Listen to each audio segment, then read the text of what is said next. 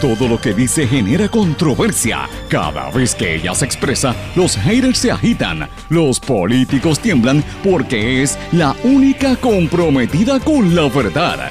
Periodista, bloguera, relacionista licenciada, analista de la noticia, escritora y le dicen la provocadora en las redes sociales. Y ahora comienza en blanco y negro con Sandra Rodríguez Coto. No han llegado las elecciones y ya comenzaron las agresiones de políticos hacia la prensa en momentos en que la corrupción hace crisis. Bienvenidos a su programa en blanco y negro con Sandra para hoy jueves 13 de abril de 2023. Les saluda Sandra Rodríguez Coto. Tomás Rivera Chats usa palabras soeces en sus redes sociales para insultar al periodista Jaime Torres Torres porque hace una investigación sobre sus finanzas. Es la primera vez que un político de ese nivel utiliza palabras soeces a nivel público lo que augura tiempos tormentosos en la campaña política que se avecina y cierran filas los periodistas en defensa de la libertad de prensa. El ex candidato a la gobernación, Eliezer Molina, no se quedó callado, le respondió desde sus redes a Rivera Chats y Molina estuvo participando en una manifestación de repudio frente al Tribunal Federal cuando se, eh, se declararon culpables los dos primos del gobernador Pierluisi, Walter y Eduardo Pierluisi. Converso con el periodista dominicano Francisco Tavares de El Demócrata sobre el caso de corrupción Calamar que vincula a los dos países. Es probablemente el mayor caso de corrupción reciente. Anuncian apertura de galería en Río Piedras. Es un emprendimiento familiar liderado por una joven historiadora de arte que inaugura con la exposición titulada ¿Y para qué el arte en tiempos de penuria? Autoridades emiten requisitoria del desaparecido Roy Moreno Negrón. Gobierno invierte más de 12 millones de dólares en auspicio de eventos como lucha libre y despedida de año y el Miss Mundo. Pareja de turistas deja recién nacida en hospital de Vega Baja. Exalcalde de Humacao se declaró culpable de esquema de soborno. Asignaron un FEI para el alcalde de Ponce. Apelativo concluyó que los médicos pueden impugnar a los que estén o que nos estén obligando a tomar cursos que entienden pueden ir en contra de sus creencias religiosas. Jesús Manuel Ortiz asegura que el Partido Popular Democrático no está listo para las elecciones. Despidos masivos y jefes ausentes crean crisis moral en Meta, la empresa matriz de Facebook, Instagram y WhatsApp. Y Nino Bravo cumple 50 años de la muerte del famoso cantante español. Vamos a hablar de estas y otras noticias en la edición de hoy de En Blanco y Negro con Sandra. Esto es un programa independiente sindicalizado que se transmite a través de todo Puerto Rico en una serie de emisoras que son las más fuertes en sus respectivas regiones, en sus plataformas digitales y aplicaciones para dispositivos móviles, también en sus redes sociales. Y estas son Cadena WIAC compuesta por WYAC 930 AM Cabo Rojo Mayagüez, WISA 1390 desde Isabela y WIAC 740 desde la zona metropolitana. Nos sintonizan por la voz del Pepino en San Sebastián, que es Radio Raíces WLRP 1460 AM. También nos escuchan por X61, que es el 610 AM, 94.3 FM, Patillas, Guayama y toda la zona del sureste y este del país. Y también a través de WPAB 550 AM Ponce y ECO 93.1 FM. Vamos de lleno con los temas para el día de hoy. En blanco y negro con Sandra Rodríguez Coto.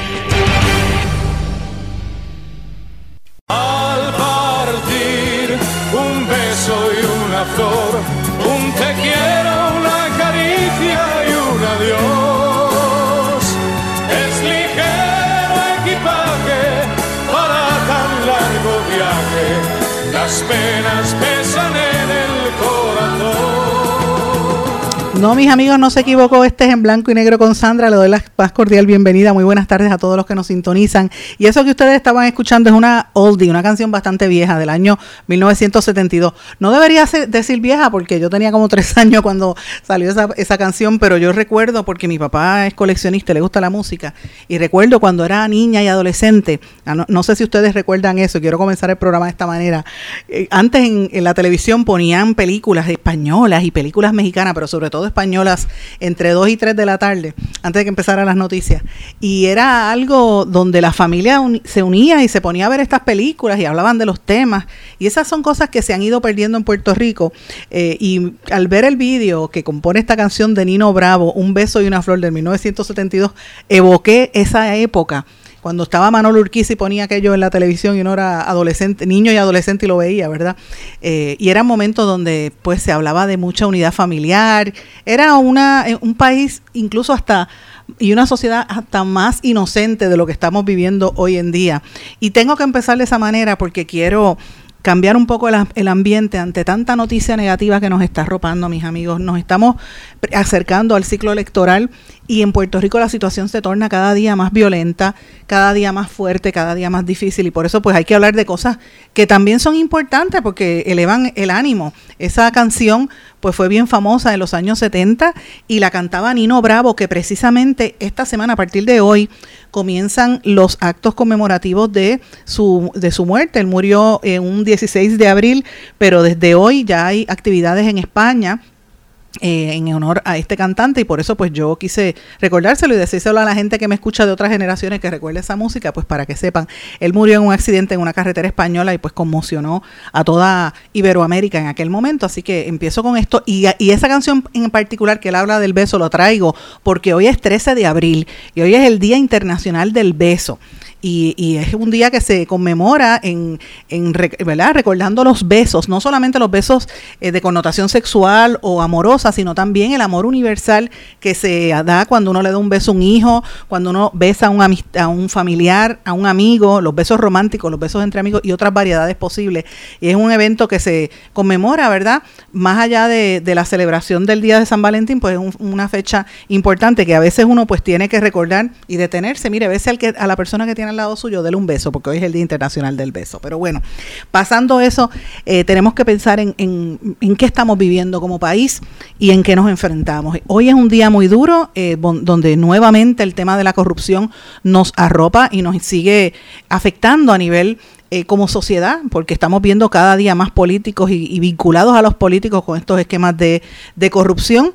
Eh, hoy se declararon culpables los primos del gobernador eh, Walter y Eduardo Pierluisi de multiplicidad de temas relacionados a, a, la corrupción gubernamental y al pillaje y cómo se duplicaron prácticamente su riqueza desde que su primo entró al poder.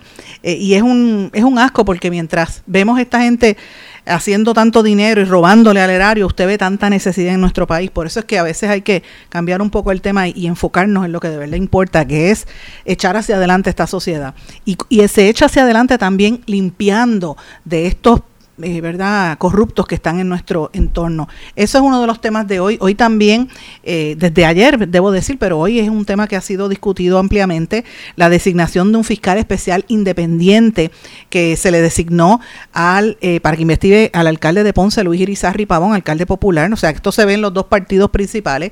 El alcalde popular ha dicho que, que recibe con brazos abiertos, que él está confiado, que él dice que no ha hecho nada ilegal, pero hay una, ¿verdad?, una investigación, unas imputaciones por que se le dice que él eh, obligó a los empleados municipales a pagar un préstamo que él utilizó y, que cogió un préstamo personal durante su campaña electoral. Y ha habido, ustedes recordarán, nosotros revelamos aquí hace varias semanas que ha habido como un éxodo masivo de empleados del municipio de Ponce por todo el clima de hostilidad y, esto pues se exacerba con las, los comentarios, ¿verdad?, misógenos que emitió la esposa del alcalde, la primera dama, los problemas maritales que ellos tienen que se traducen también en el municipio. Es un escándalo lo que se vive en, el en la alcaldía de Ponce. Pero no es la única. Ayer en la tarde también, y hoy es el titular en casi todos los medios, el, ¿verdad? que se, se declaró culpable a nivel federal el exalcalde de Humacao, Reinaldo Vargas, también imputado en este caso de participar en un esquema de soborno con compañías privadas. O sea, esta es la realidad que nosotros tenemos como pueblo, de políticos altamente corruptos y pues a veces uno dice tenemos que empezar a eh, ¿verdad? cambiar el tema, pero a la misma vez decimos, no, tenemos que recordar, reconocer lo que hay, limpiar el gobierno de Puerto Rico, limpiar nuestro país y volver a ser una sociedad que, que camina unida hacia adelante. Por eso pues quise comenzar el programa de esta manera. En cuanto al exalcalde de Humacao, Reinaldo Vargas, pues como dije, se declaró culpable en otro esquema más de soborno eh, y, y obviamente la sentencia va a estar programada para julio de este año y enfrenta una pena máxima de cinco años de cárcel. Eh, otro más que cae en esta lista. Y eso que está empezando, señores, los próximos meses vienen varios casos en camino.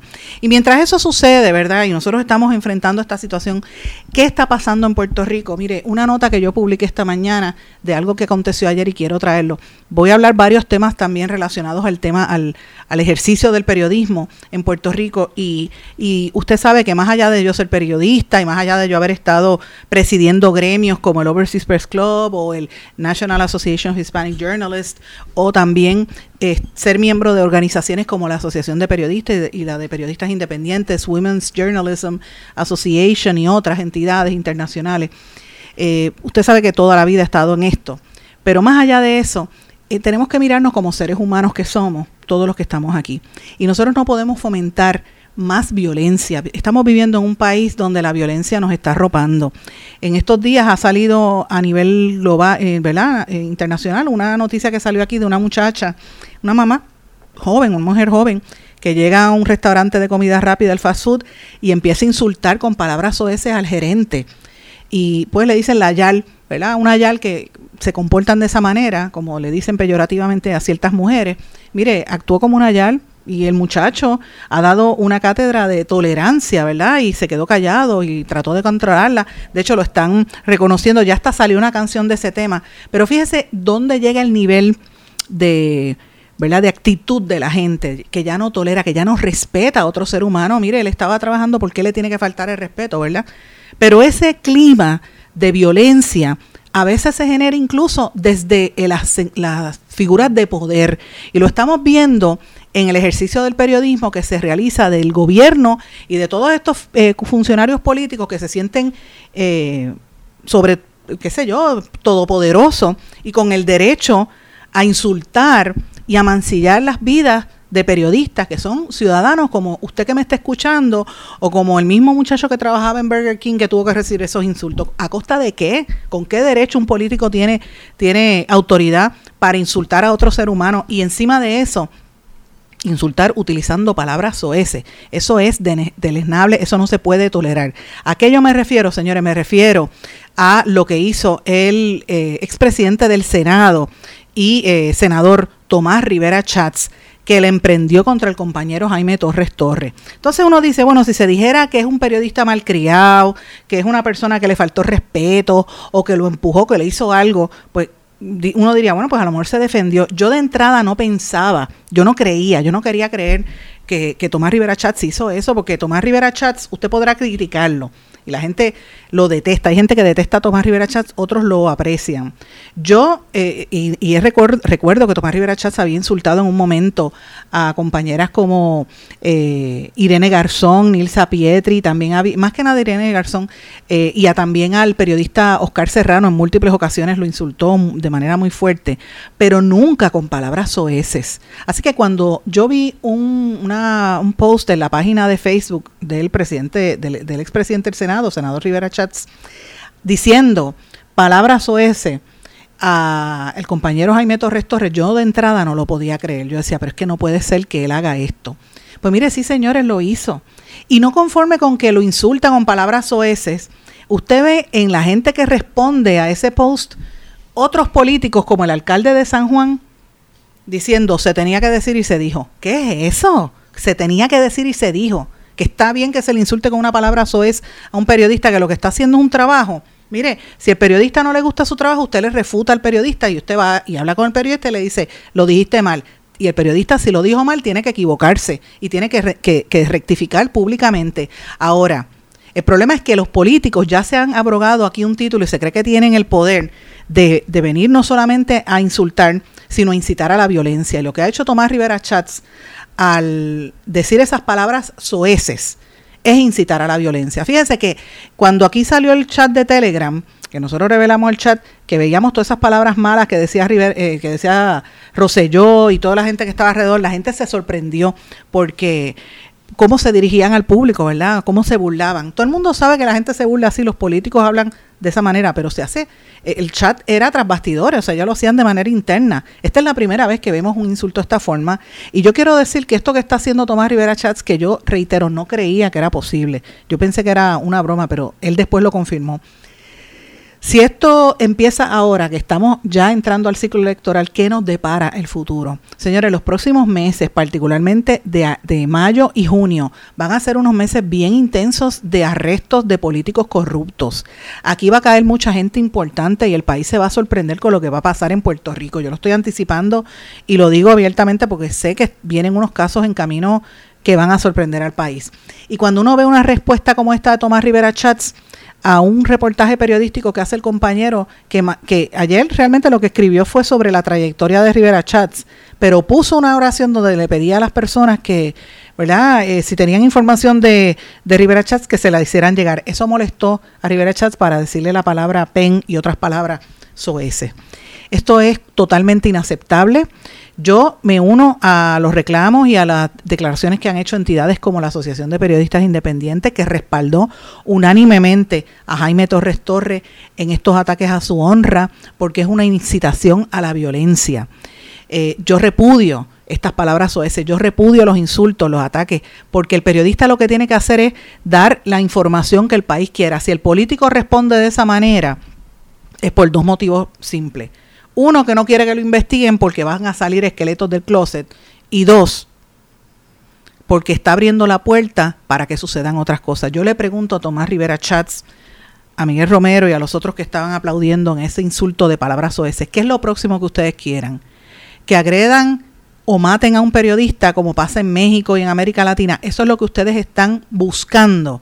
Porque señores, cuando se incita a la violencia, es eso están haciendo exactamente lo mismo que hacía Trump incitando a la violencia y provocó los ataques al Congreso de los Estados Unidos de gente fanatizada que violó la constitución y fue capaz de matar gente entrando allí a, tiro. Eso es lo que ustedes están buscando. Ese tipo de violencia, no señores, eso no se puede permitir en nuestro país. Y eso está mal. Tomás Rivera Chats me extraña que haya hecho esto y lo digo públicamente que me extraña porque con todas las peleas que él haya tenido, yo nunca he tenido un cine no con este senador eh, siempre ha sido muy respetuoso hacia mi persona y me extraña que haya hecho este ataque. Este ataque no puede continuar, el, eh, ¿verdad? Y no puede mantenerse. Y yo quiero denunciar que esto tiene eh, unos ribetes serios, porque fíjense que llevamos varias semanas de ataques seguidos a la prensa. lo mencioné el viernes, cuando las, el viernes recibimos la carta, lo anunciamos el lunes de la empresa Autogermana, que nos está tratando de intimidar y presionar no solamente acusándonos y amenazándonos con que nos van a demandar por nosotros, porque no quieren que digamos la verdad. Y la verdad es que el presidente de la compañía Autogermana y Autocentro está preso en la República Dominicana, imputado y acusado, ¿verdad? Lo van a acusar, pero todo el mundo sabe de que se robó 340 millones de dólares y los lavó en el exterior. ¿Dónde los lavó? ¿Los lavó en Puerto Rico? Esa es la pregunta que yo me hago, ¿verdad? Yo no estoy adjudicando, yo estoy preguntando y ellos me han, en el caso mío, me han amenazado con demandarme con falsedades que hizo el expresidente del Tribunal Supremo de Puerto Rico, Federico Hernández Denton. Y eso fue hace dos días. Y hoy, y entonces ayer sucede esto del compañero Jaime Torres Torres, vemos lo que está sucediendo en Puerto Rico. Yo quiero ir uno tras otro porque hice el ejercicio y lo compartí con varios compañeros y amigos de las amenazas recientes en el ejercicio de la prensa en Puerto Rico. El año pasado, el fiscal y Delfonso Torres demandó a los periodistas Alex Delgado y Yesenia Torres Figueroa de cuando estaban en Guapa Televisión diciendo que lo estaban difamando por unos reportajes que ellos habían hecho en el año 2018 en una investigación de empleados de la Autoridad de Energía Eléctrica que presuntamente estaban cobrando por ATH móvil en cuentas personales para que les restablecieran el servicio eléctrico eh, después del huracán María. Y este fiscal quería que revelaran las fuentes los periodistas y los llevó al tribunal. El caso llegó hasta el Tribunal Supremo que revocó la, de, la determinación del de, apelativo, que el apelativo había dicho que sí, que tenían que revelar la fuente. O sea, ¿de cuándo acá, hasta qué nivel llega la amenaza al periodismo, como fue ese caso de, de Alex Delgado y eh, Yesenia Torres Figueroa? Otro de los casos que ustedes recordarán, que lo vivimos también nosotros en el año pasado, fue la campaña concertada entre Sixto George, el grupo del chat de Telegram, y el asqueroso Cobo Santa Rosa que, que la emprendió a nivel personal, eh, dirigido por Ramón Rosario, Iván Rivera y toda esa gente que estuvieron allí atacándonos públicamente, eh, y cómo Iván Rivera dijo que me había demandado por difamación, lo cual era falso. Él, me ha él, él, dice que me iba a demandar, que me habían demandado, que me habían enviado una carta que yo todavía no le he recibido a estas alturas han pasado ya más de un mes, casi un año, no la he recibido, una carta donde él alegaba que me iba a demandar por yo haber escrito y, difundido unas noticias sobre la ex secretaria de Recursos Naturales, Tania Vázquez, que me reitero está siendo objeto de una pesquisa federal y fue objeto de una pesquisa federal. Estaban indagando sobre acciones cometidas por ella, ¿verdad? y tomadas por ella. Pero en aquel momento él fue a donde Cobo Santa Rosa y Cobo Santa Rosa empezó a emprenderla contra esta servidora con ataques racistas, sexistas y no solamente ataques, sino que le pedía a la gente en su canal de televisión que fueran a, la casa de mis padres, nos agredieran y que cuando me vieran en la calle me agredieran. Eso lo hizo Cobo Santa Rosa. Y yo fui al tribunal y la jueza en el Tribunal Municipal de Guaynabo parece que se asustó y me dijo, demándalo. Yo todavía puedo demandar a, a este demonio de, de Cobo Santa Rosa, pero no sé si vale la pena eh, seguir en esta, en esta sandez con este señor. Pero eso pasó el año pasado en este país. Si a mí me hubiesen pegado un tiro en la calle, o algún familiar mío, yo iba a adjudicar que esto fue Cobo Santa Rosa, Sixto George, Ramón Rosario, Iván Rivera. Eso era otra forma de atacar a la prensa. Y eso pasó el año pasado. En enero de este año, eh, hubo un caso bastante fuerte en Aguadilla, donde manifestantes de, uno de los campamentos que protesta por la destrucción ambiental allí en la Cueva de las Golondrinas, la emprendieron contra la periodista Ivette Sosa y entraron en un dimidirete. Yo tengo que decir que Ivette Sosa, y como dije en aquel momento, se excedió. Ivette Sosa también le, le faltó respeto a los manifestantes, porque después que los entrevista y no, no puso el punto de vista de ellos, sino que desvió la, ¿verdad? La, el tema y los acusó falsamente y eso fue lo que salió al aire. Cuando los manifestantes la vieron al día siguiente, se la comieron viva con insultos y esa, ese tipo de, situaciones no se debe dar, pero yo no, eso no significa que yo favorezca que la hayan insultado ni ese tipo de, de actitud porque fomenta la violencia. Así que lo estoy mencionando, eso fue lo que ocurrió en enero. En enero también de este año fue el caso de Sixto George, el, el ex productor de radio y televisión que le emprendió contra los periodistas y hablaba de que los periodistas se dejaban manipular y la ASPRO tuvo que aclarar que, mire, los que estaban cogiendo chavos en la payola no eran periodistas, ninguno era periodista, eran entertainers de los medios de comunicación. En enero y febrero también el, hubo un, peligroso giro mediático cuando arrestaron a Puruco Latimer, el ex baloncelista que empezó a insultar a Ixa Vázquez desde sus redes sociales con palabras oeces también. El mes pasado colgaron un proyecto que se había radicado Rodríguez Bebe con la cuestión de la para proteger las fuentes periodísticas y el, y el mes pasado Anthony Maceira em, volvió le emprendió con insultos contra los periodistas del Centro de Periodismo Investigativo. Los acusó de proteger y que a Sixto George eh, y lo hizo públicamente. Él y otros miembros del chat también le cayeron arriba al CPI y a otros periodistas. Eh, y en abril, pues evidentemente, nosotros empezando este mes comenzamos con eh, un triunfo porque ganamos en una demanda que llevábamos dos años incoada. Al compañero Rafael González y esta servidora que nos defendió, nos representó la ACLU American Civil Liberties Union, para eh, ir en contra de una ley que había radicado Ricardo Rosello y que mantuvo Wanda Vázquez y, y Pierre Luisi, que criminalizaba la expresión pública en un manejo de emergencia. Ellos le llaman la, la fake news, la, ley de fake news, la ganamos, pero era un, ataque que estaba ahí vivo y coleando en contra de la prensa. Eh, la semana pasada mencioné lo del caso de Autos Hermanas y hoy este caso de Jaime Torres Torres y los insultos de Tomás Rivera Chats. Fíjense todos los ejemplos que le he dado en unos minutos bien breves. Esto lo que apunta es a que estamos viviendo unos momentos muy duros. Como sociedad no podemos, no podemos, no debemos permitir la violencia en ninguna manifestación y muchísimo menos al periodista. Vuelvo y digo, el periodista no es artista, el periodista no es la noticia, no debería ser nunca la noticia. Por desgracia, estas cosas la convierten, nos convierten en noticia y no es lo que uno debería hacer. Pero usted como ciudadano tiene que defender el ejercicio de la prensa porque el periodista no se debe a su persona, el periodista trabaja en función del pueblo, de dejarle saber lo que a usted le interese, lo que es importante que usted sepa. Así que el periodista, cualquier periodista tiene una función importante en este país. Hay que defenderlo, no se puede coartar la libertad de expresión. En países totalitarios y lo que estamos viendo en lugares como México y varios países de América Latina, eh, se empezó de la manera en que está empezando en Puerto Rico. Se empezó con insultos y se empezó con insultos públicos y con llamados a la violencia, como hizo Cobo Santa Rosa, como hizo Sixto George, y en gran medida como hace Tomás Rivera Chats con esas declaraciones. ¿Qué es lo próximo que ustedes quieren? Que vaya un ataque a los periodistas, eso no se puede permitir. Así que eh, mi solidaridad con el compañero Jaime Torres Torres y con todos los compañeros que de alguna manera u otra han sido víctimas de estas campañas. No podemos tolerar esto. Los políticos se deben al pueblo y como parte de, de esa deuda es que tienen que contestar las preguntas y aclararlo, porque usted es empleado público, Tomás Rivera Chats y todos los políticos de este país. Usted no responde al pueblo, no es a usted ni a sus intereses y hay que hacer preguntas y hay que indagar sobre los procesos, porque cuando el río suena es porque agua trae. Voy a una pausa, regresamos enseguida. No se retiren, el análisis y la controversia continúa en breve, en blanco y negro, con Sandra Rodríguez Coto.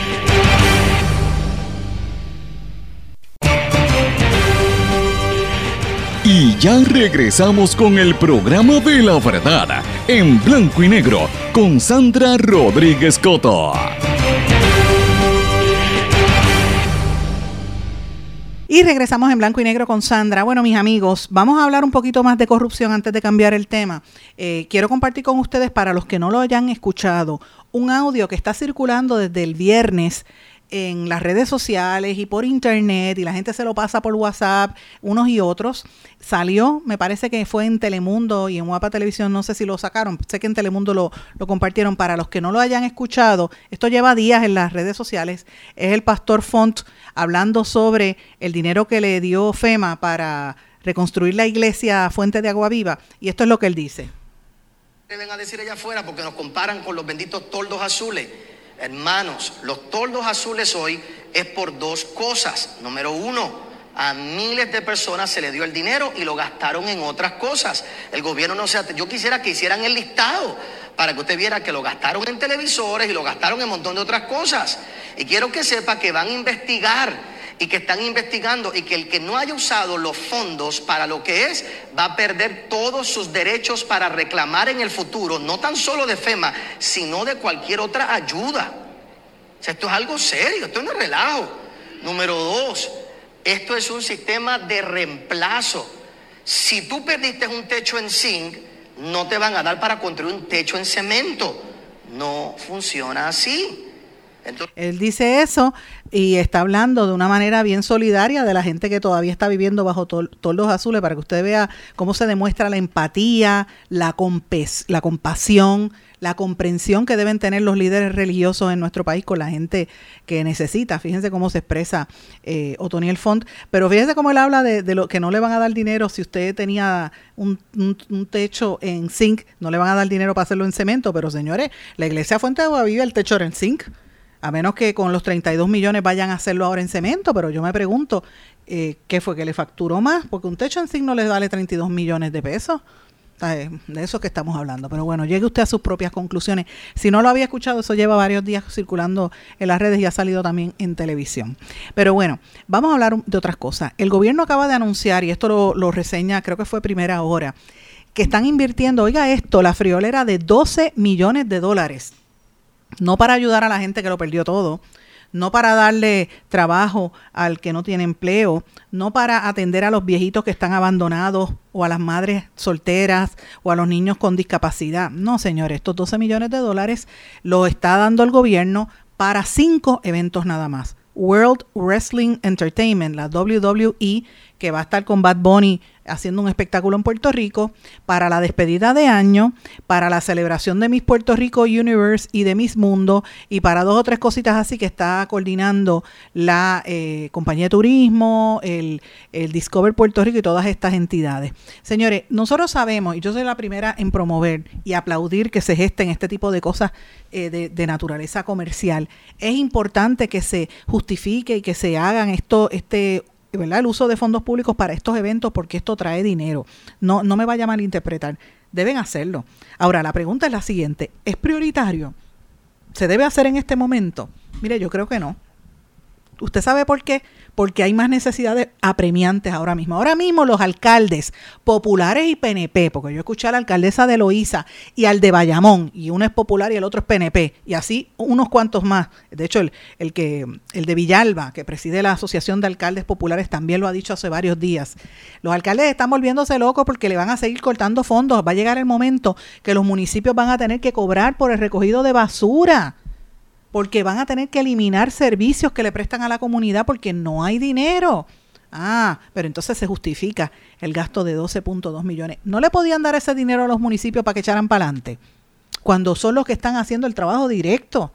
Y yo sé que hay gente que viene y dice, ay, pero es que para qué 78 municipios, que muchos municipios. Mire, si algo quedó meridianamente claro es que aquí no se deben eliminar municipios, porque durante el huracán María, el huracán eh, Irma, Fiona y los terremotos, los que sacaron la cara por el pueblo fueron los alcaldes y la gente en sus pueblos, no fue el gobierno central. El gobierno central colapsó. Y yo conversaba ayer con mi queridísima amiga y que la adoro, Wilda Rodríguez.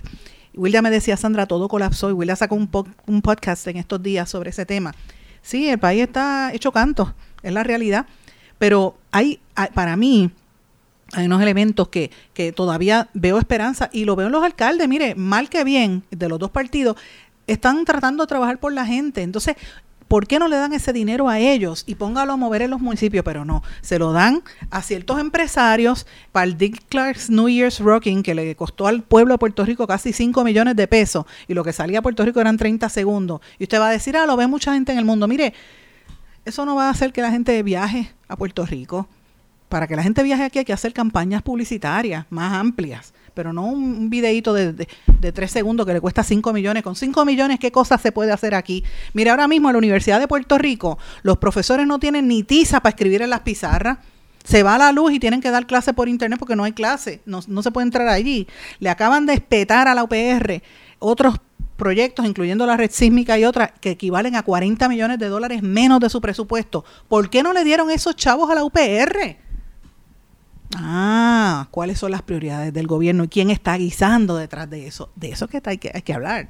Eso es lo que está pasando en Puerto Rico. Pero bueno, otro tema importante que quería mencionar, Tribunal Apelativo revocó una decisión del Tribunal de Primera Instancia en una demanda contra un, ¿verdad? que habían incubado unos médicos en Puerto Rico que estaban retando la exigencia de que los obligaban a coger cursos sobre sensibilidad cultural de la comunidad LGBTQ los demandados pues están diciendo, mira, de, que son, ¿verdad?, del Departamento de Salud, la Oficina de Reglamentación y Certificación de Profesionales de la Salud y la Junta de Licenciamiento y Disciplina eh, Médica no puede obligar a los médicos a tomar estos cursos como requisitos obligatorios porque eh, esto obviamente eh, pueden impugnarlo porque esto atenta contra algunos médicos que entienden que esto va en contra de sus creencias religiosas e incluso contra la libertad de expresión de los médicos. Así que me parece interesante esta determinación del apelativo, esta revocación que va a traer cola. No sé si esto se va a elevar al Tribunal Supremo, pero es un caso importante que quería mencionar. También quería mencionar una noticia que ha estado en casi todos los medios. Una pareja de turistas presuntamente dejó a su bebé de seis días de nacida en el hospital Wilma Vázquez en Vega Baja y el Departamento de la Familia asumió su custodia. Es rara vez que usted ve que esa ley de que entregan niños, tú sabes que hay gente que deja niños en los hospitales, dice no lo puedo tener, lo entrega para que lo den en adopción y el gobierno se haga cargo. ¿Qué nivel de desesperación o quizás de enfermedad mental o de pobreza tenían esas, esos padres y madres para abandonar un niño? Imagínense qué situación más terrible. Eh, y es una noticia pues que quería destacarla porque me parece que es importante. Pero quiero decir algo un poco distinto, algo más, ¿verdad? Antes de irme, quería mencionar también, esto lo dijo Jesús Manuel Ortiz, el, representante y aspirante a la presidencia del Partido Popular, en este otro tema. Este representante dice que el Partido Popular no está listo para entrar a las elecciones. Dice que necesitan nuevo liderato y un pase de batón en la colectividad. Mire, es el único que está cantándolas como las ve y en la realidad. Y eso hay que felicitar a este a, y al, al representante Jesús Manuel Ortiz, que era compañero de los medios porque fue periodista por mucho tiempo, así que creo que lo está diciendo bien.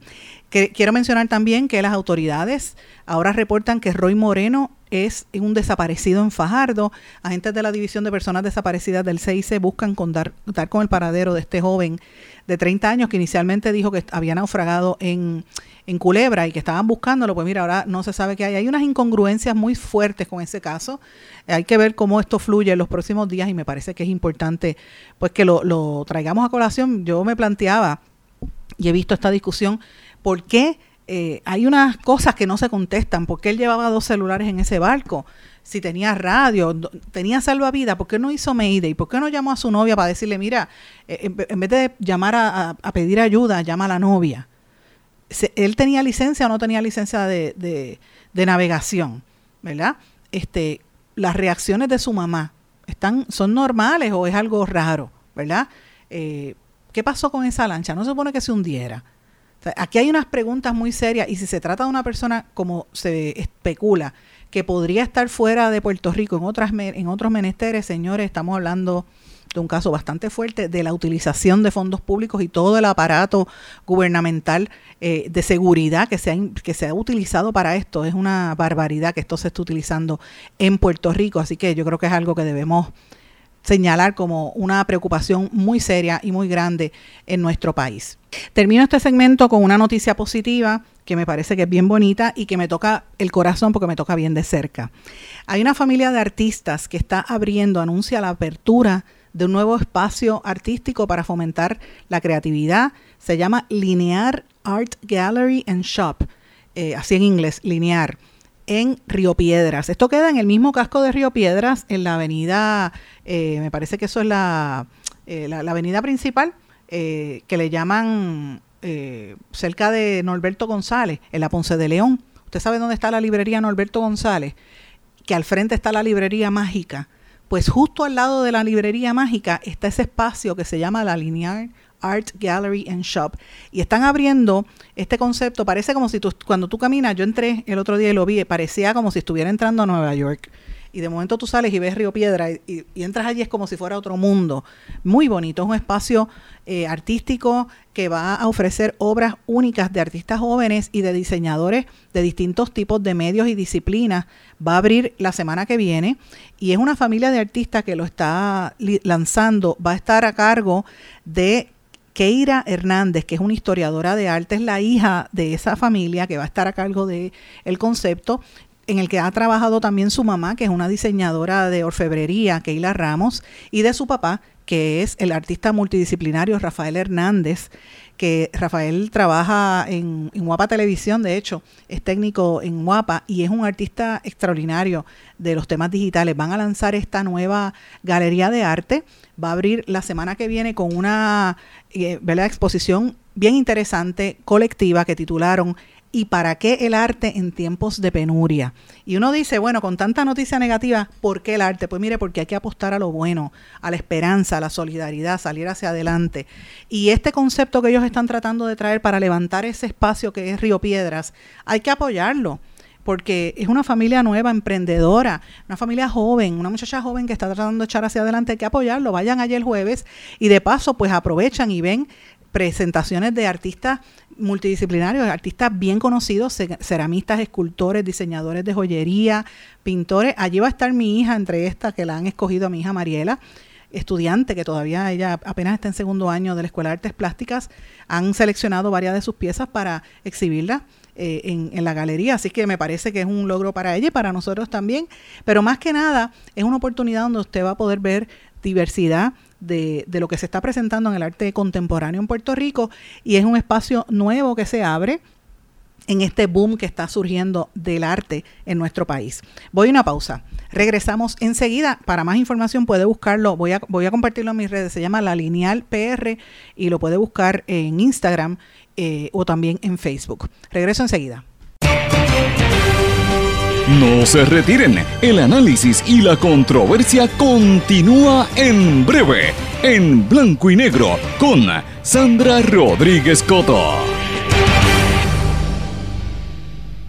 En mi pueblo se chinchorrea bien duro. Aquí me cubre mi plan médico y en tu pueblo también. En mi pueblo es donde tenemos las mejores vistas. Aquí cubre mi plan médico y en el tuyo también. En mi pueblo se goza de verdad.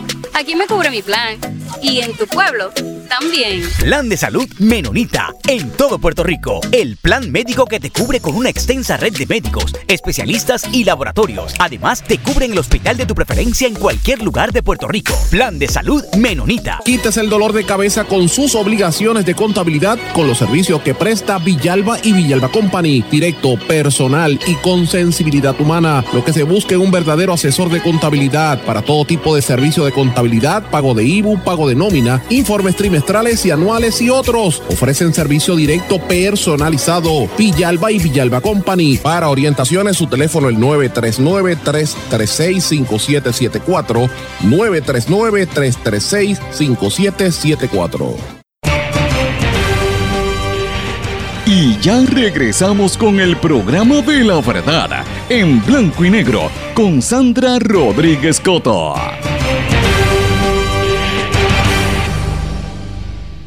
Regresamos a esta parte final de En Blanco y Negro con Sandra. Bueno, mis amigos, quiero compartir con ustedes una conversación que tuve con el compañero y amigo periodista Francisco Tavares de El Demócrata. Es un medio digital cibernético y también tiene presencia en la radio y en la televisión dominicana. Eh, ustedes saben que nosotros tenemos un intercambio y compartimos informaciones y él publica mucho de lo que yo escribo allá en la República Dominicana a través de ese medio y de otros medios. También está eh, más allá de la curva, que tiene presencia no solo en, en Santo Domingo, sino también desde Miami y de ahí a varios países de Centro y Suramérica. Así que mucho de lo que nosotros discutimos aquí en Blanco y Negro con Sandra se transmite a través de estas redes de periodistas independientes con los que eh, tengo relaciones de amistad y de trabajo colaborativo.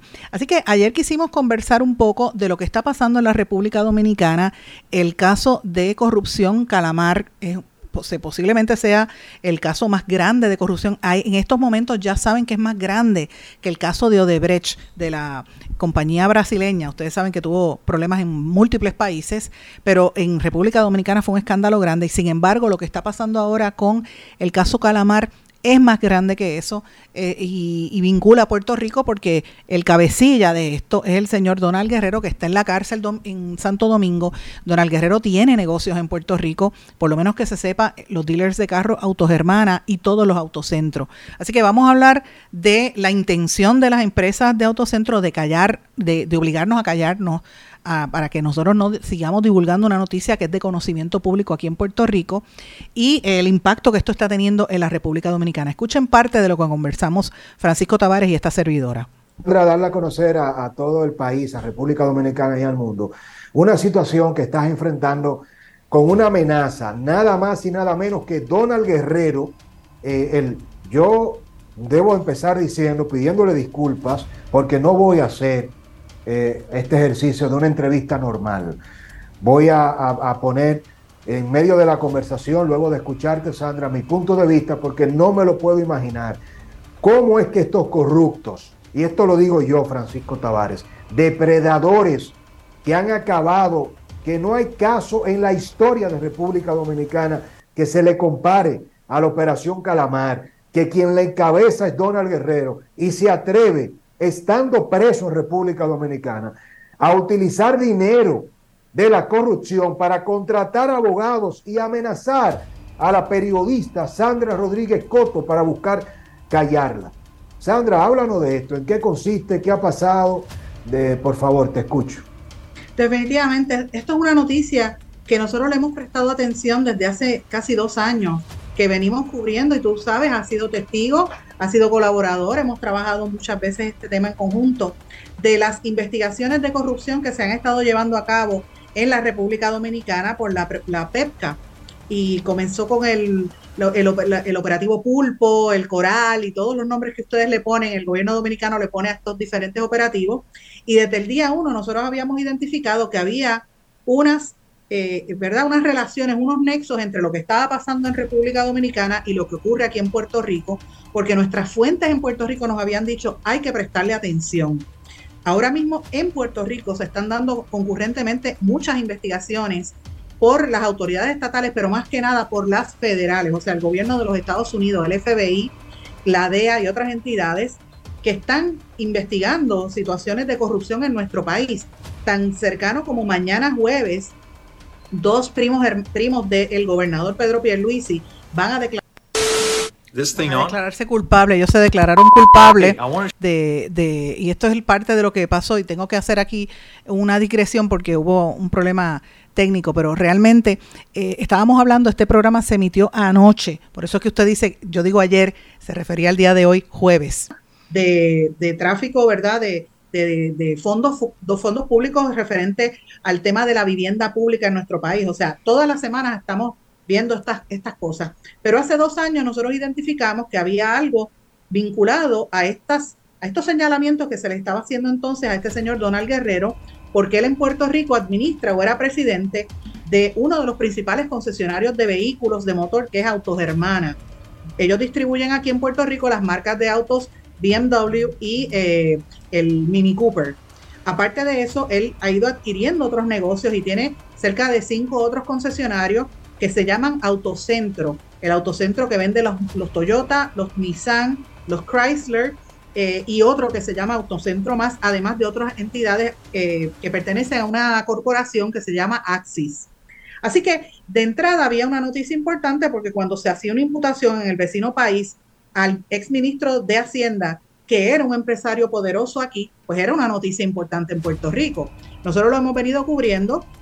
Posterior a eso, el dueño fundador de Autogermana en Puerto Rico, que era Eduardo Pellerano, de la familia Pellerano, del listín diario en República Dominicana, él fue quien fundó en Puerto Rico el, Autogermana, demanda a Donald Guerrero argumentando que Donald Guerrero le robó el negocio y hay una demanda, un, caso legal radicado en el Tribunal de Primera Instancia de San Juan. Eso se ha estado viendo hace más de un año. Así que es una noticia pertinente, pero habíamos notado que la prensa en Puerto Rico no la estaba cubriendo con la importancia que esto meritaba ni siquiera la noticia de esta demanda tan grande que vinculaba a algunos de los bufetes de abogados más prestigiosos de nuestro país, como el de Harold Vicente y el de Baconel Valdés en aquel momento.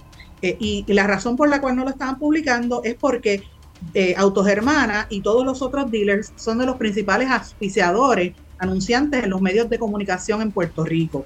Así que había como un en inglés le dicen un chilling effect, un efecto de congelación. La gente tenía miedo de publicar las noticias. Eh, y éramos muy pocos los que estábamos diciendo y prácticamente éramos nosotros, el demócrata y yo, y, yo en mis plataformas, denunciando que algo estaba pasando. Entonces, cuando hace el, ¿verdad? la detención con una, una imputación tan seria como ocurrió hace unas semanas, que metieron preso a este señor Donald Guerrero y a otros exfuncionarios, pues es una noticia sin lugar a dudas importante, que tú tienes un funcionario, un empresario que tiene negocios grandes en nuestro país, está preso en el otro, en el vecino país. Aquí no lo querían cubrir y desde entonces pues ha habido una intención de la gerencia de Autos Hermanas para obligarnos a nosotros a que dejemos de cubrir esa noticia. Recibimos una carta que nos enteramos es decir, por Es decir, Sandra, eh, que te están presionando y lo que buscan es callarte, oigan bien hasta dónde llega el poder de estos emporios, emporios de la corrupción. Y gracias a Dios que hasta ahora están utilizando mecanismos jurídicos y legales porque son capaces de todo. Y quiero enviarle un mensaje a Donald Guerrero y decirle a Donald y decirle a sus socios que Sandra Rodríguez Coto no está sola en Puerto Rico, que cuentas aquí con el demócrata y con todos los medios que representamos y que si te ponen un dedo desde cualquier punto de vista, Sandra, nosotros vamos a tomarnos eso personal. Lo que le hagan a Sandra Rodríguez Coto en términos de perseguirte económicamente, de estrangularte con los auspiciadores, de tocar los aspectos del alcance de tus medios, que gracias a Dios no lo van a lograr porque has construido desde hace tiempo ya plataformas independientes en el mundo del streaming, pero nosotros estamos aquí para apoyarte, no solo fuera de récord, sino aquí este mensaje para Donald Guerrero y todos sus cómplices, que saben bien que no tienen tregua aquí y que no puede ser ahora de por Dios que presos de corrupción, que criminales confesos estén ahora persiguiendo a periodistas allende los mares, que las inversiones multimillonarias con una liti donde el señor Pellerano acusa a Donald Guerrero de haberle robado a tus hermanas que debo decir, y es importante, Sandra, para que la gente no se confunda, que Autogermánica en República Dominicana no tiene nada que ver